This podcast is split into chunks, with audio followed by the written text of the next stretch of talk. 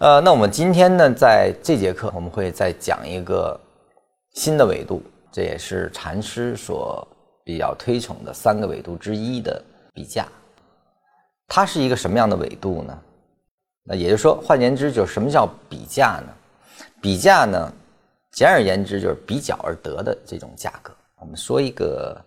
例子，比如说你家小区啊，这个房价呢均价是两万，那你绝对不会低于两万太多去卖。再着急，我可能一万八啊，一万七，我不会降到五千就去卖了。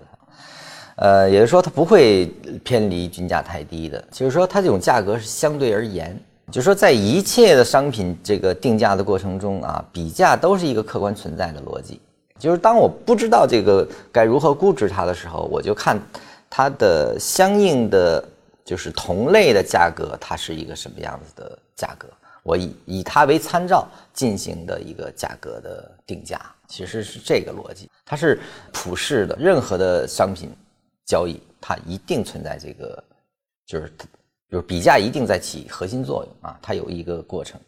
那么它就是分类下的相对强弱的比较。啊，分类下的一定是在一一类的比价啊，我不能用矿泉水的价格去比较汽车，我一定用同类的汽车的价格去比较同类汽车，这个是呃便宜的还是贵的啊？一定是同类的一种相对比较。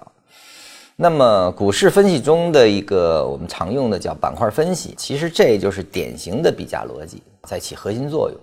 比如说我们说煤炭涨价。煤炭一涨价，那么所有的这个价格啊，煤炭类的股票可能都会往上涨，啊，那么这里面就有龙头跟随这样的一些关系。那么为什么龙头不倒，这个其他的股票还能跟？就是因为比价这个关系存在。所以说，这个板块特征其实就是比价所引发的这种价格的比较的定价不断被定价产生的这种跟随现象。其实这个大家能明白这个，就能明白什么是比价了。呃，那么龙头一倒，那么比价效应也会使得这个跟随的个股啊，跌幅可能会比龙头还多，是这这个意思，啊，它都是比价作用在起作用。